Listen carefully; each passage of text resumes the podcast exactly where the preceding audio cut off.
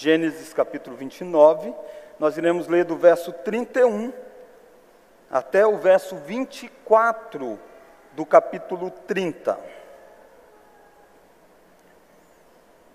Gênesis capítulo 29, do verso 31 até o verso 24 do capítulo 30.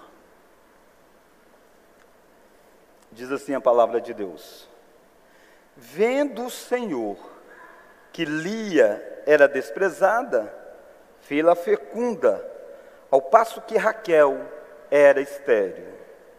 Concebeu, pois, Lia e deu à luz um filho, a quem chamou Ruben, pois disse: O Senhor atendeu a minha aflição, por isso agora me amará meu marido. Concebeu outra vez e deu à luz um filho e disse: Soube o Senhor que era preterida e me deu mais este chamou-lhe, pois, Simeão. Outra vez concebeu Lia e deu à luz um filho e disse: Agora desta vez se unirá mais a mim o meu marido, porque lhe dei à luz três filhos. Por isso lhe chamou Levi. De novo concebeu e deu à luz um filho. Então disse: Esta vez louvarei o Senhor. E por isso lhe chamou Judá e cessou de luz. Vendo Raquel que não dava filhos a Jacó, teve ciúmes de sua irmã e disse a Jacó: Dai-me filhos, senão morrerei. Então Jacó se irou contra Raquel e disse: Acaso estou eu em lugar de Deus que ao teu ventre impediu frutificar? Respondeu ela: Eis aqui Bila, minha serva, coabita com ela para que dê a luz e eu traga filhos ao meu colo por, a, por meio dela. Assim lhe deu a Bila, sua serva, por mulher, e Jacó a possuiu. Bila concebeu e deu à luz um filho a Jacó. Então disse Raquel: Deus me julgou, e também me ouviu a voz, e me deu um filho. Portanto, lhe chamou Dan. Concebeu outra vez Bila, serva de Raquel e deu à luz o segundo filho a Jacó. Disse Raquel: Com grandes lutas tenho competido com minha irmã e loguei prevalecer. Chamou-lhe, pois, Naphtali. Vendo Lia que ela mesma cessara de conceber, tomou também a Zilpa, sua serva, e deu a Jacó por mulher. Zilpa, serva de Lia, deu a Jacó um filho. Disse Lia: Afortunada e lhe chamou Gade. Depois Zilpa, serva de Lia, deu o segundo filho a Jacó. Então disse Lia: É a minha felicidade, porque as filhas me terão por venturosas. E lhe chamou Asser. Foi Ruben nos dias da ceifa do trigo e achou mandrágolas no campo e trouxe-as a Lia, sua mãe. Então disse Raquel a Lia: Dai-me das mandragas de teu filho. Respondeu ela: Achas pouco o me teres levado o marido? Tomarás também as madrágolas de meu filho? Disse Raquel: Ele te possuirá esta noite, a troco das mandrágolas de teu filho. À tarde, vindo Jacó do campo, saiu ao encontro Lia e lhe disse: Esta noite me possuirás, pois eu te aluguei pelas mandrágolas de meu filho. E Jacó, naquela noite, coabitou com ela. Ouviu Deus a Lia, ela concebeu e deu à luz o quinto filho. Então disse Lia: Deus me recompensou, porque dei a minha serva a meu marido. E chamou-lhe Issacar. E Lia, tendo concebido outra vez, deu a Jacó o sexto filho. E disse: Deus me concedeu excelente dote. Dessa vez permanecerá comigo o meu marido, porque lhe dei seis filhos. E lhe chamou Zebulon. Depois disto, deu à luz uma filha, e lhe chamou Diná.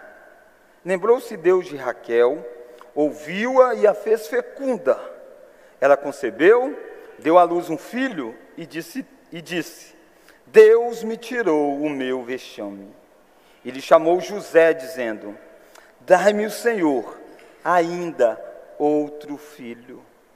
Tendo Raquel dado a luz a José, disse Jacó a Labão: Permita-me que eu volte ao meu lugar e à minha terra. Oremos novamente. Deus, pedimos que o Senhor possa visitar as nossas vidas, que o Teu Santo Espírito nos conduza, ó oh Deus, a entender a mensagem deste texto, aplicar os nossos corações e cientes, ó oh Pai, de que ouvimos a Tua voz, possamos responder com fé tudo aquilo que o Senhor tem feito. Oramos em nome de Jesus. Amém. Irmãos, a história aqui descrita, ela está numa sequência da história de Jacó. Nós temos olhado para o livro de Gênesis todos os domingos, desde o início do ano, propriamente, é, praticamente, um ou outro domingo, circunstancialmente, que nós não olhamos para Gênesis, e a gente tem caminhado neste livro da origem, da origem do mundo, na primeira parte do livro, de 1 a, 6, a, ao, verso, ao capítulo 11, e a origem do povo de Deus, que vai do capítulo 12 até o final do livro, passando pelas três grandes figuras de Abraão, de Isaac e de Jacó. Nós estamos na parte em que Jacó está fora da terra prometida, porque Jacó fez muitas atrapalhadas. Enganou o pai e aprontou muito, esquecendo que ele era amado pelo próprio Deus antes da fundação do mundo. Deus já tinha amado Jacó, tinha dito à mãe de Jacó sobre isso, mas essa família estava toda confusa e Jacó precisou acabar indo parar em terras distantes e lá ele foi enganado por um homem chamado Labão.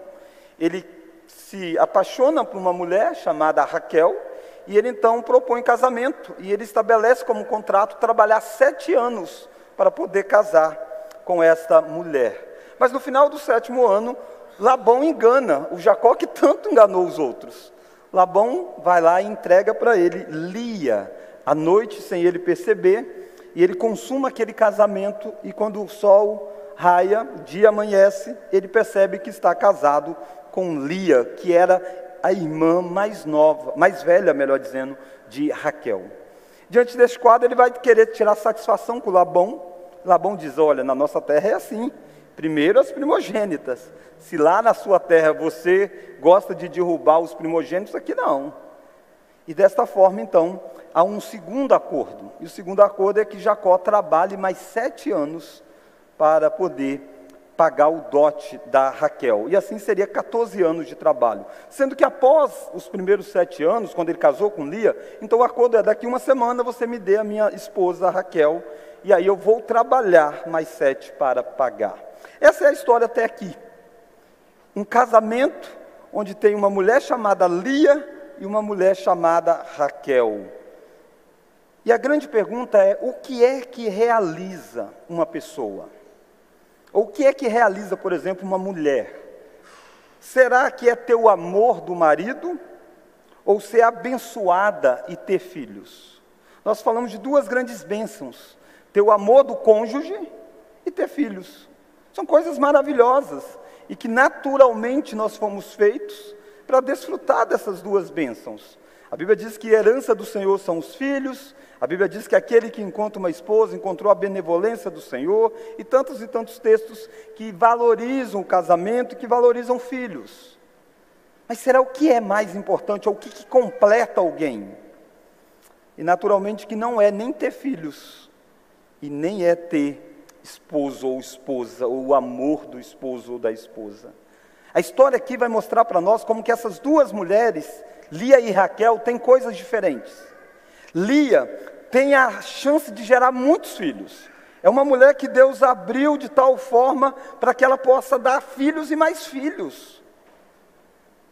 Mas ela não tem o coração de Jacó. Aliás, Lia é uma mulher que a Bíblia diz que ela tinha os olhos baços a ideia de que ela não fosse tão bonita. Enquanto que a, irmã dela, Raquel, os olhos brilhavam. Raquel era bonita e Lia era feinha.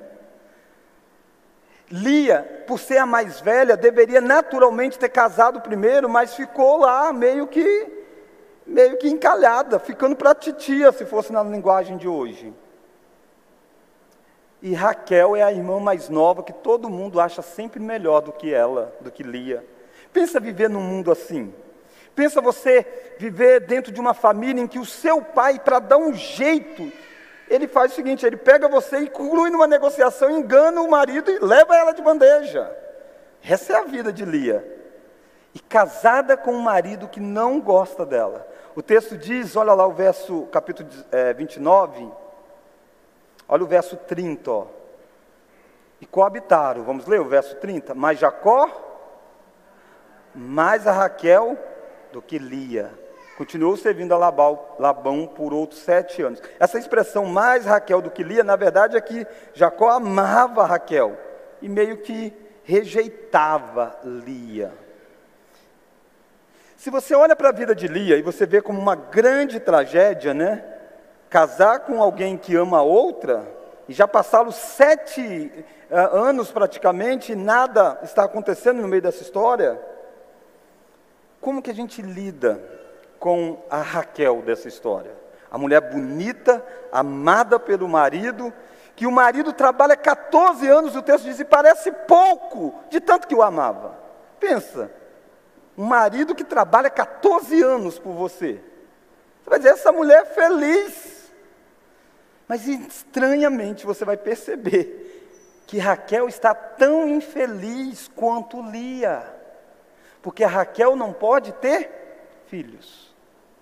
E é sobre isso que a gente vai conversar.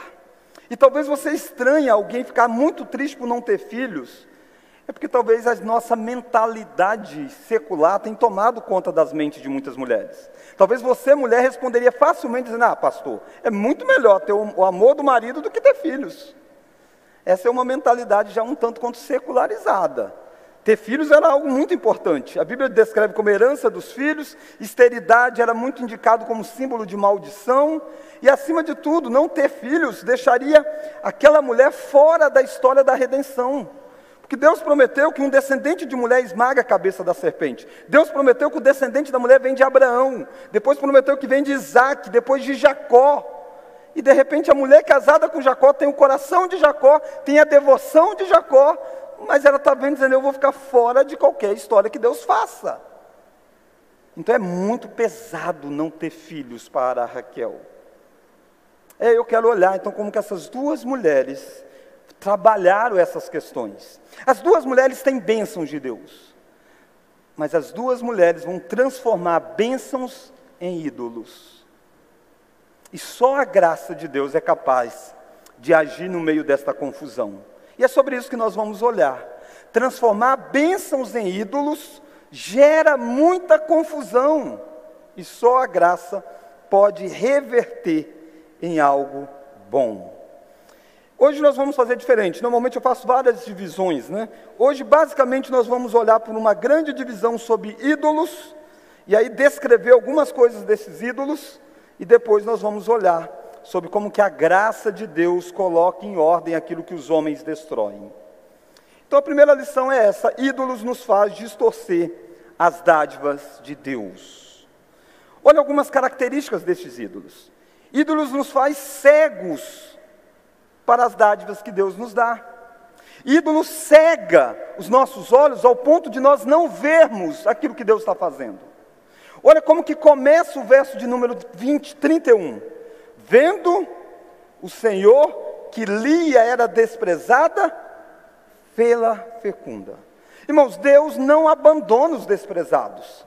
Deus não abandona aqueles que são humilhados. Deus é o Deus que visita historicamente aqueles que estão desprezados. Aliás, nós merecíamos ser totalmente desprezados. E Deus nos visita. E nessa história, quando Jacó não considerava Lia, quando o pai não dava muito valor para Lia, quando ninguém dava valor para Lia, Deus resolveu agir. E Deus começa a fazer com que esta mulher possa ser fecunda, ter muitos filhos. E preste atenção nos filhos que essa mulher vai ter. Ela vai ter o primogênito de Israel, que vai se chamar Ruben. Primogenitura é algo muito importante na história bíblica. E ela está sendo escolhida para ser a mãe do primogênito do filho da aliança. É muita coisa que Deus está fazendo com Lia. Através desta mulher vai vir um que vai se chamar Levi. Você sabe, ao longo da história bíblica, o que, é que vai acontecer com Levi. É da tribo de Levi que vai vir todo o sistema sacerdotal de Israel. Os sacerdotes vão vir da tribo de Levi.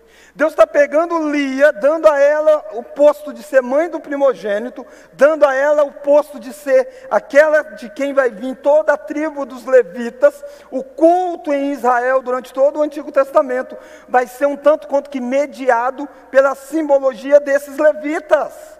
É daqui que vai vir os sumos sacerdotes.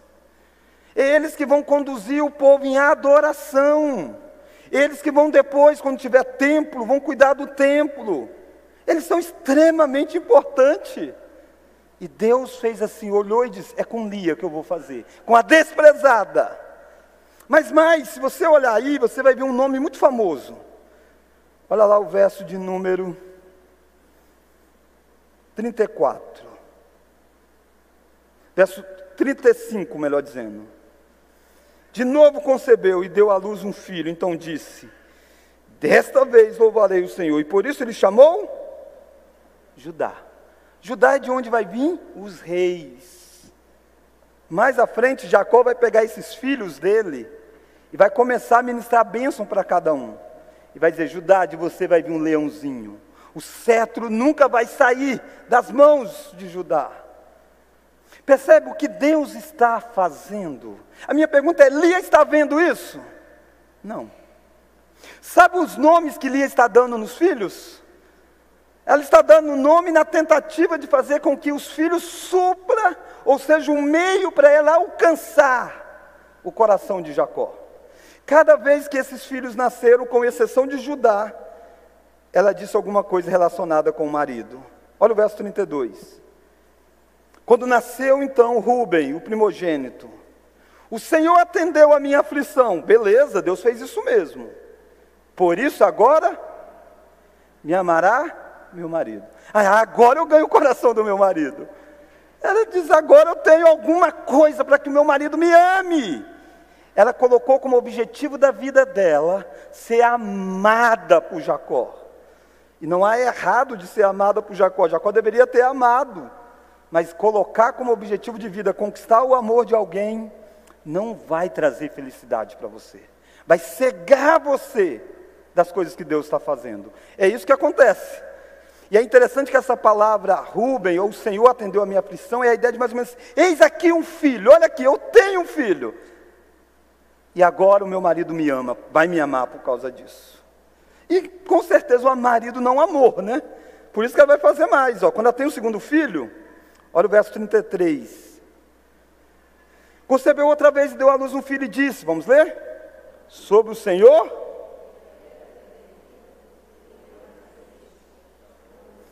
Simeão, ela continuou preterida, mesmo tendo um filho. Mas ela tem o terceiro filho. E aí ia dar o nome, olha lá, outra vez, verso 34. Concebeu-lhe, deu à luz um filho e disse: Agora, vamos ver? Agora, desta vez, percebe? Desta vez vai. Isso que ídolos faz. Ídolos nos cega para aquilo que Deus está fazendo. Deus está abençoando Lia, mas Lia está achando que esse meio de Deus abençoá-la é para que ela consiga o coração do marido. Não é para isso. É para que ela esteja na história da redenção. E ela está perdendo de vista aquilo que Deus faz. Irmãos, Deus estava fazendo coisa tão grandioso na vida de Lia, como Deus está fazendo na minha vida e na sua vida. Mas nós não vemos porque a gente está afogado nos nossos ídolos. E até as dádivas de Deus, a gente acha que é um meio de conquistar aquilo que o nosso coração colocou como centro de vida. Ídolos nos faz desejar o que os outros têm. Olha Raquel, olha o verso 30. É só no quarto filho que Lia deu o nome de Judá e disse: Dessa vez louvarei o Senhor. Não vinculou mais com o marido. Agora eu louvo a Deus. Já era para ela ter louvado desde o início, né? Mas olha Raquel, verso 30, capítulo 30. Vendo Raquel, vamos ler, que não dava filhos a Jacó, irmãos, teve ciúmes da irmã. Se você conversasse com Lia, dissesse assim, Lia, quem é feliz, Lia? Lia disse, ah, feliz é Raquel. Jacó ama essa mulher. Jacó não vê a hora de poder ter os dias que ele vai ficar com ela. Ele fica alguns dias aqui comigo porque é obrigado pelas regras. E o coração dele está nela. Isso que é vida, como que eu queria ter a vida de Lia, de, de Ra Raquel. Aí você vai para dentro do coração de Raquel. O escritor bíblico nos leva para dentro dos sentimentos de Raquel. Raquel olha e diz assim: Feliz é Lia, tem filhos. Uma está invejando a outra. Afinal de contas, quem é feliz na história? Nenhuma das duas. Porque as duas estão transformando bênçãos em ídolos. Olha a frase que Raquel vai dizer. Olha o verso 30, capítulo 30, verso 1. Vendo Raquel que não dava filhos a Jacó, teve ciúmes de sua irmã e disse a Jacó: Vamos ler? Dai-me filhos, senão morrerei.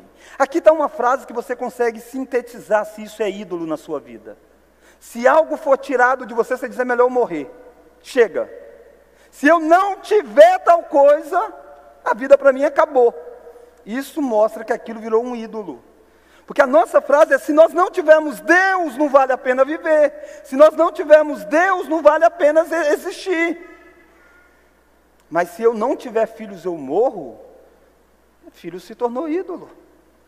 E Raquel está fazendo isso. E olha o que, que ídolo faz: ídolo faz com que machuque as pessoas com quem convivemos. Olha de novo o verso 1 do capítulo 30. Vendo Raquel que não dava filhos, disse a Jacó: Vamos ler? Dai-me filhos se não morrerei. Ela está dando esse encargo para Jacó. É Jacó que é estéreo? Não. Qual é a culpa que Jacó tem de Lia não dar filho? Nenhuma. Jacó dava tudo que ele podia para Lia.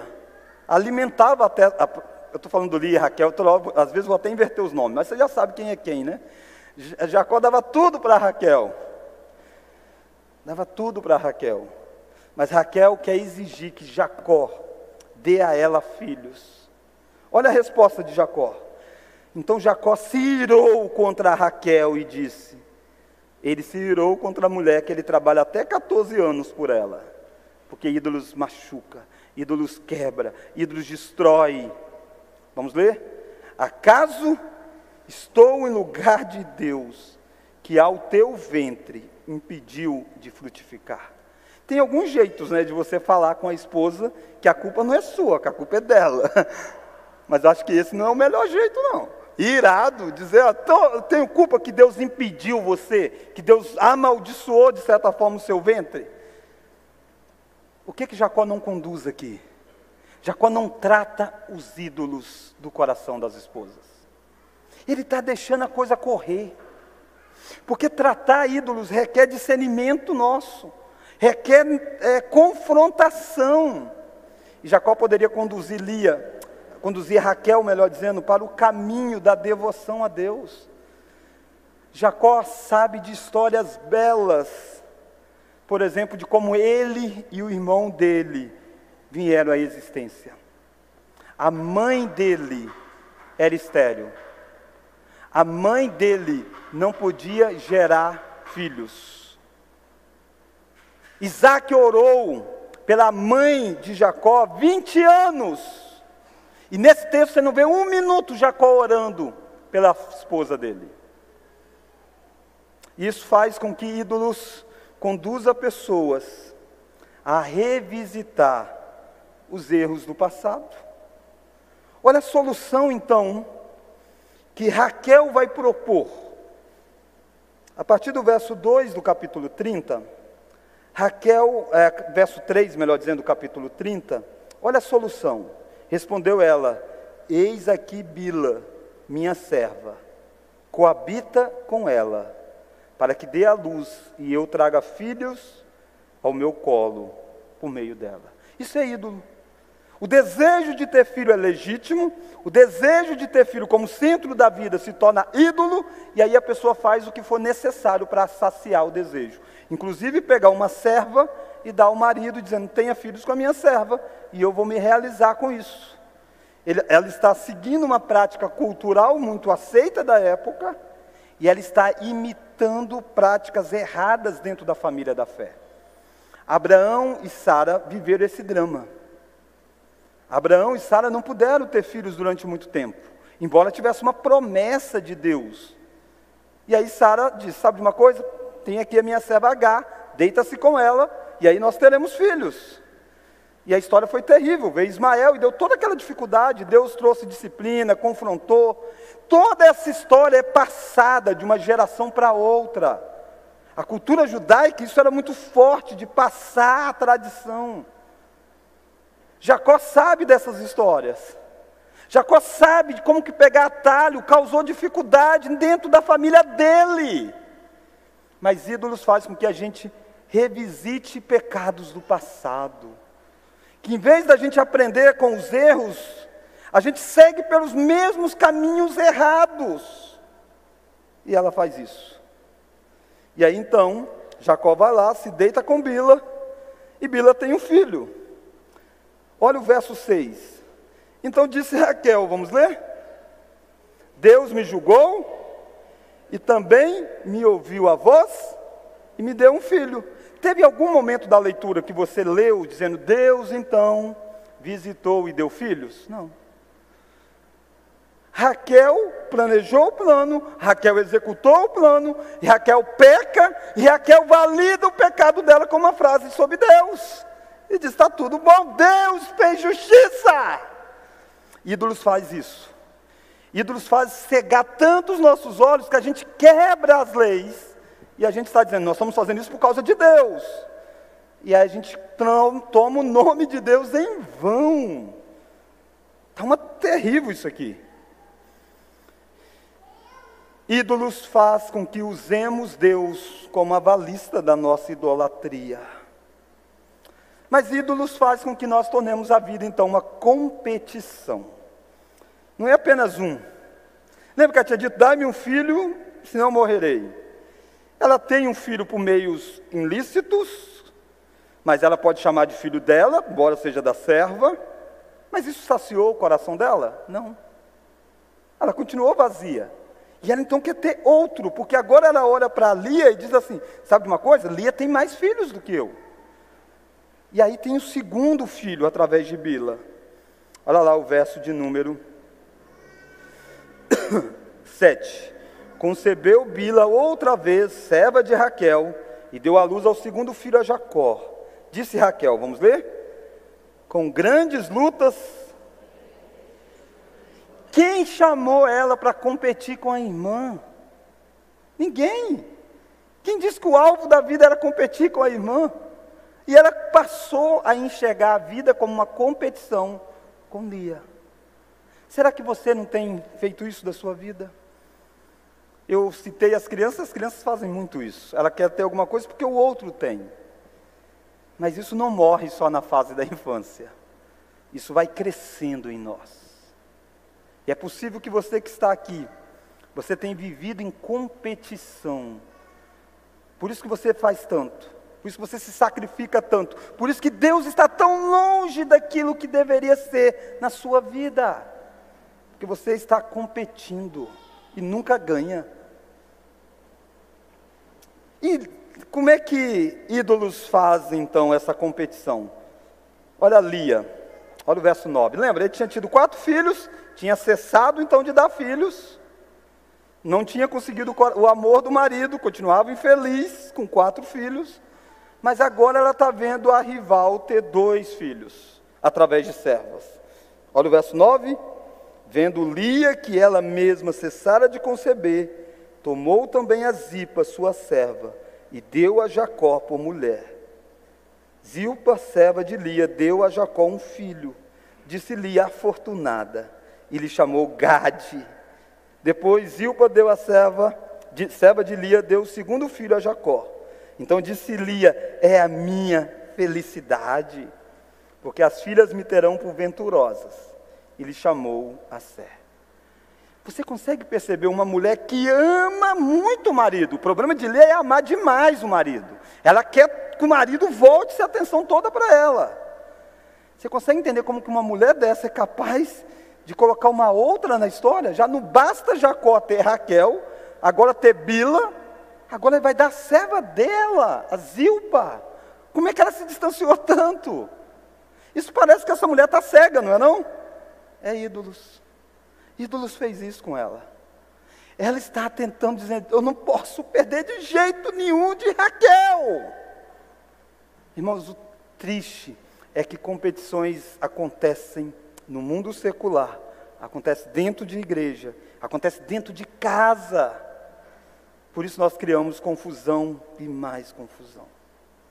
Quando você vê isso, então para-se um pouco a história de filhos neste momento.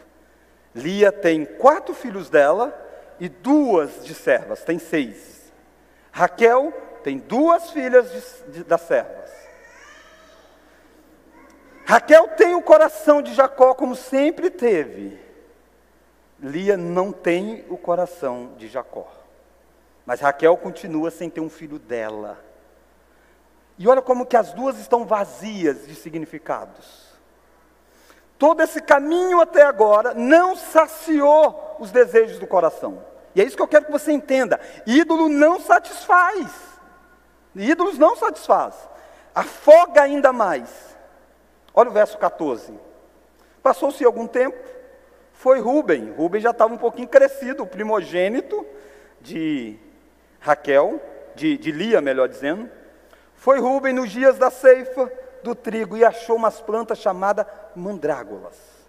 Mandrágoras era uma planta que os pagãos acreditavam ser o fruto do amor.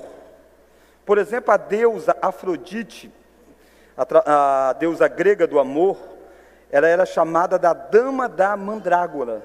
Então essa é uma fruta, um fruto da terra que as pessoas deram a ela um peso de que ela era capaz de fazer produzir filhos.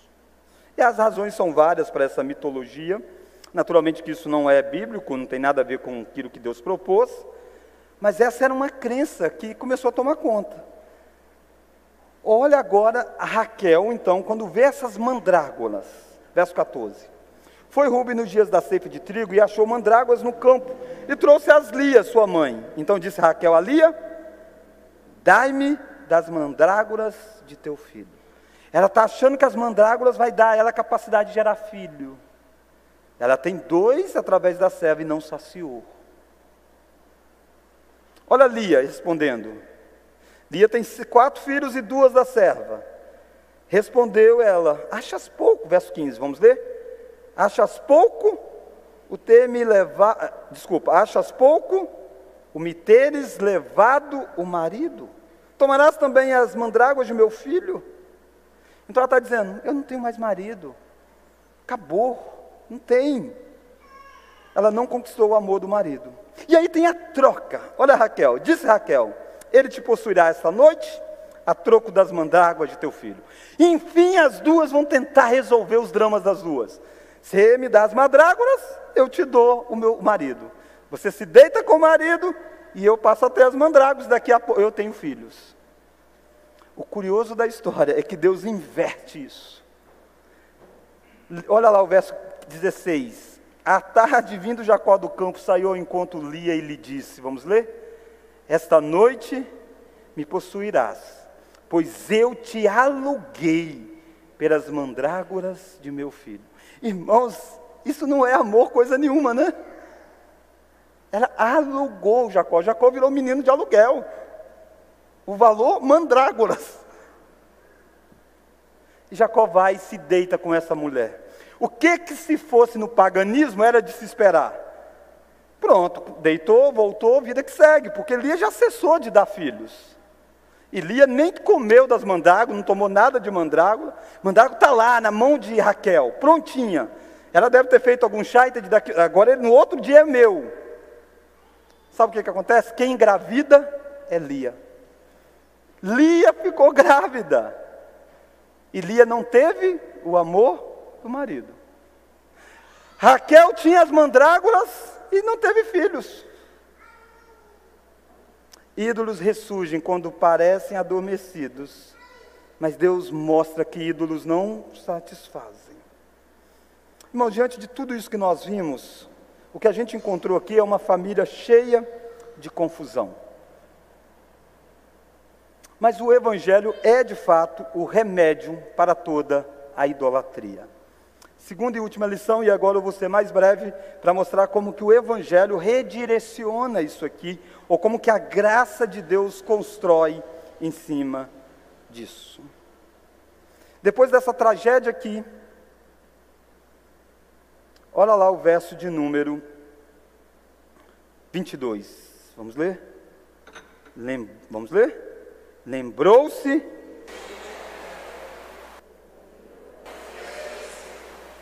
Lembrou-se Deus de Raquel, ouviu-a e a fez fecundo. Deus agiu na vida de Raquel quando parecia que já tinha acabado todas as esperanças. Ela já tinha usado servas, ela já tinha usado as mandrágoras e não deram certo. Mas Deus se lembrou dela, porque Deus sempre se lembra dos seus filhos. Só orar. Ele nunca esquece. Ele se voltou e ouviu ela no tempo de Deus. E Deus dá um filho a ela. E olha que filho maravilhoso esse. Olha lá o verso 23. Ela concebeu e deu à luz um filho e disse: Deus me tirou o meu vexame. E lhe chamou José, dizendo: Dê-me o Senhor ainda outro filho. O que é que Deus está fazendo com Lia, com Raquel? Ensinando ela. Ela não disse, dai-me um filho, senão eu morro. Até agora, se você dissesse, rapaz, o que essa mulher precisa é de um filho. Ela teve agora um filho dela. Mas ela diz assim: Eu preciso de mais um, Senhor. Dai-me mais um. Não resolveu. Deus está ensinando Raquel que ídolos não satisfazem. E o curioso dessa história é que Raquel vai ter um outro filho mais à frente da história. E o nome dele será Benjamim. Sabe o que, que acontece com Raquel quando ela tem o segundo filho? Morre no parto. Dai-me um filho, senão eu morro. Ela teve um filho e morreu no ato de ter o filho, o segundo filho. Deus está visitando essa Raquel com graça, lembrando dela a despeito de todo o caminho que ela tinha trilhado. E Deus dá um homem que vai ser aquele que vai governar o Egito, o José. Quando você lê essa história, você já conhece o final dela. Aí você diz: olha, raiou um José através daquela que não podia ter filhos. E a Lia? Quando a gente lê isso aqui tudo, talvez a, o coração da maioria de nós é posto em Raquel, porque ela é a mulher amada. Mas se você fizesse uma pesquisa mais a fundo do texto, você vai ver que a grande personagem dessa história é Lia. Ela é a personagem mais citada. A história quer conduzir os nossos olhos para aquilo que Deus vai fazer com Lia. De Lia vai vir Judá, como nós vimos. O final deste livro, por mais que tenha José na história, mas a promessa do rei não vai vir da tribo de Judá vai vir da tribo, desculpa, de José, vai vir da tribo de Judá. Da tribo de Judá.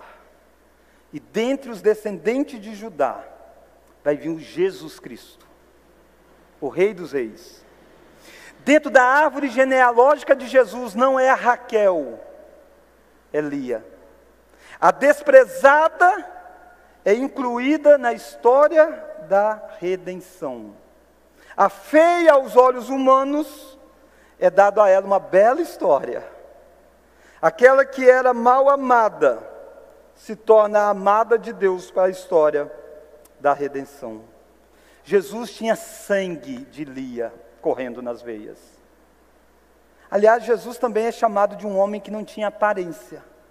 Isaías diz que não havia formosura nele. Ele era o desprezado. Mas um descendente de Lia veio ao mundo para salvar pessoas que colocam a vida nessa confusão aqui.